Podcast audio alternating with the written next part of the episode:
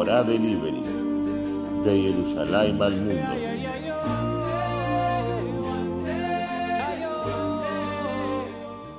Estudiamos esta semana la Perayá de Pinejás, la cual nos cuenta sobre la premiación de Pinejás por su acto heroico, la división de la tierra de Israel, el nombramiento de Yoshua como sucesor de Moshe y una breve mención sobre las fiestas del calendario judío.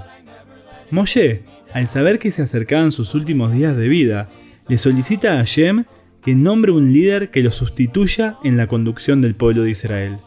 En su pedido, le solicita que tenga las siguientes cualidades. Que salga delante de ellos y que venga delante de ellos. Un líder verdadero camina delante del pueblo y no lo dirige detrás de él. El conductor tiene sobre sus espaldas elevar al pueblo.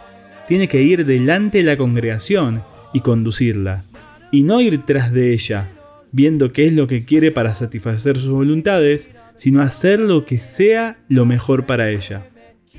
Lamentablemente, cuesta encontrar líderes los cuales se entreguen por completo en favor de las personas. Buscan su beneficio personal y no el del pueblo. Pero el líder que nos encomienda Moshe es el que busca lo mejor para la gente, a pesar que no sea lo que ellos esperan. Como padres, abuelos o cualquier situación de liderazgo en que nos encontremos, solemos enfrentarnos a este tipo de disyuntivas, hacer lo que verdaderamente es mejor para nuestros dirigidos o satisfacer sus pedidos. Pero también es con nosotros mismos.